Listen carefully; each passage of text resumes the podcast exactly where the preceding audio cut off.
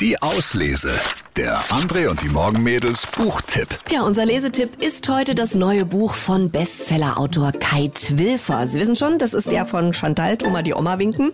Sein neues Buch heißt Tu dat besser nicht. Und es geht um gendergerechte Toiletten im Friseursalon. Streng vegane Mettbrötchen-Imitate und altkluge Klimawahn-Teenager.